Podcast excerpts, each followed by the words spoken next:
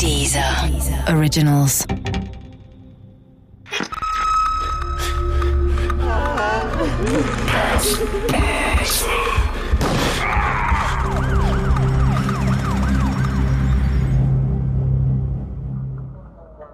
Der Maskenmann von Richard Fasten. Diese Geschichte beruht auf einer wahren Begebenheit. Die Namen der Beteiligten wurden geändert. Teil 1 Es muss 1997 oder 1998 gewesen sein. Damals habe ich meine Dachdeckerlehre abgeschlossen und wurde von der Firma, bei der ich die Ausbildung gemacht hatte, übernommen. Ich war meiner Chefin Jana damals echt dankbar. Die Wende war noch nicht lange her und man wusste gerade im Osten nicht immer so genau, wo und wie es weitergehen würde. Dabei war Dachdecker sicher nie mein Traumberuf. Aber meine Eltern hatten auf etwas Bodenständigem bestanden. Naja, es hätte auch schlimmer kommen können. Und dass Jana mich nach der Lehre übernehmen konnte, war sicher auch dem Pech eines anderen geschuldet. Marco und René, zwei Kollegen aus der Firma, waren nach einem Kinobesuch in Berlin-Hellersdorf mit ein paar Jugendlichen in Streit geraten.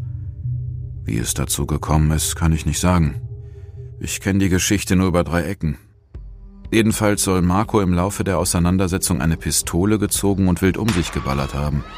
Die Jugendlichen stürzten sich daraufhin auf ihn, nahmen ihm die Knarre ab und schossen auf seine beiden Kniescheiben.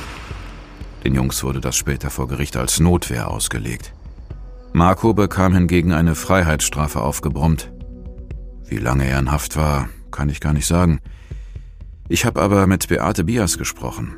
Sie ist stellvertretende Chefredakteurin der Märkischen Oder Zeitung und hat sich intensiv mit den damaligen Geschehnissen beschäftigt. Nach der Schießerei vor dem Einkaufszentrum in Berlin-Hellersdorf, das war 1997, kam er erstmal für die nächsten vier Jahre ins Gefängnis. Und nach der Haftentlassung war es tatsächlich so, dass er über zehn Jahre keinen festen Job hatte und staatliche Leistungen bezogen hat. Mitleid hatte ich nicht mit Marco.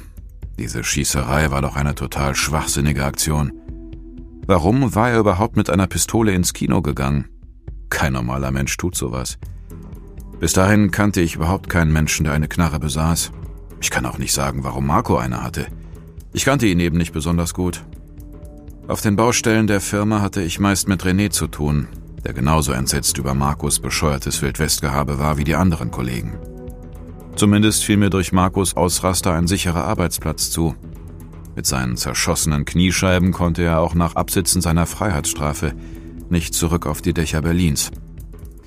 Ich habe ihn später noch ein paar Mal in Marzahn gesehen.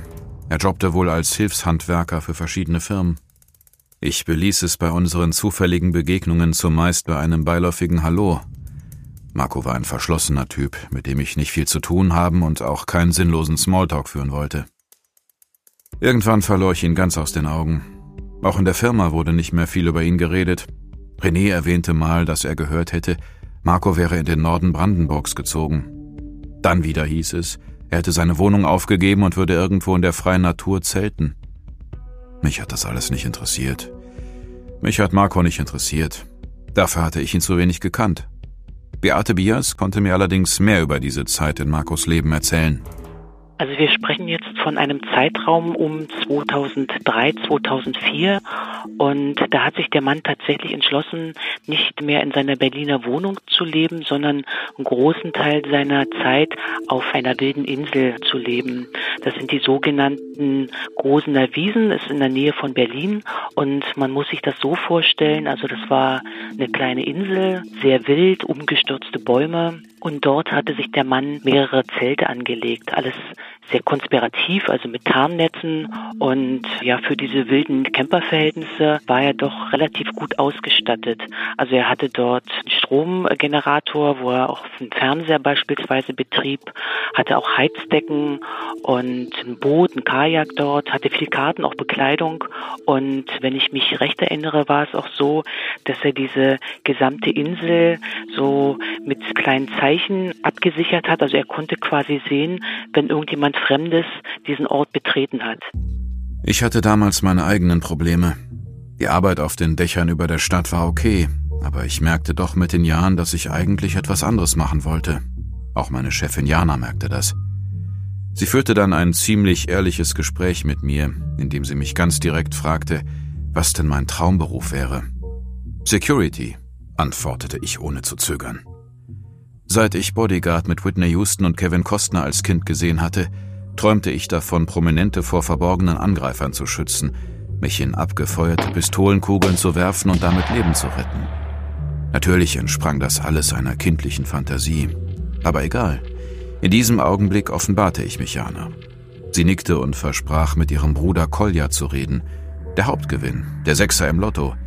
So fühlte es sich zumindest für mich an. Denn Janas Bruder Kolja hatte eine Security-Firma, die gut im Geschäft war.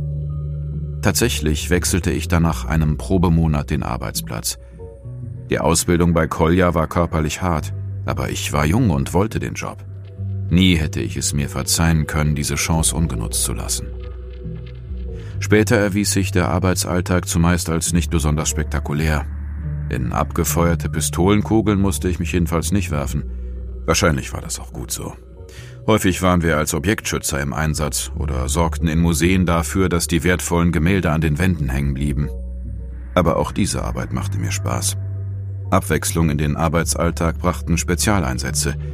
Im Februar 2004 brannten in Köpenick kurz nacheinander mehrere Yachten.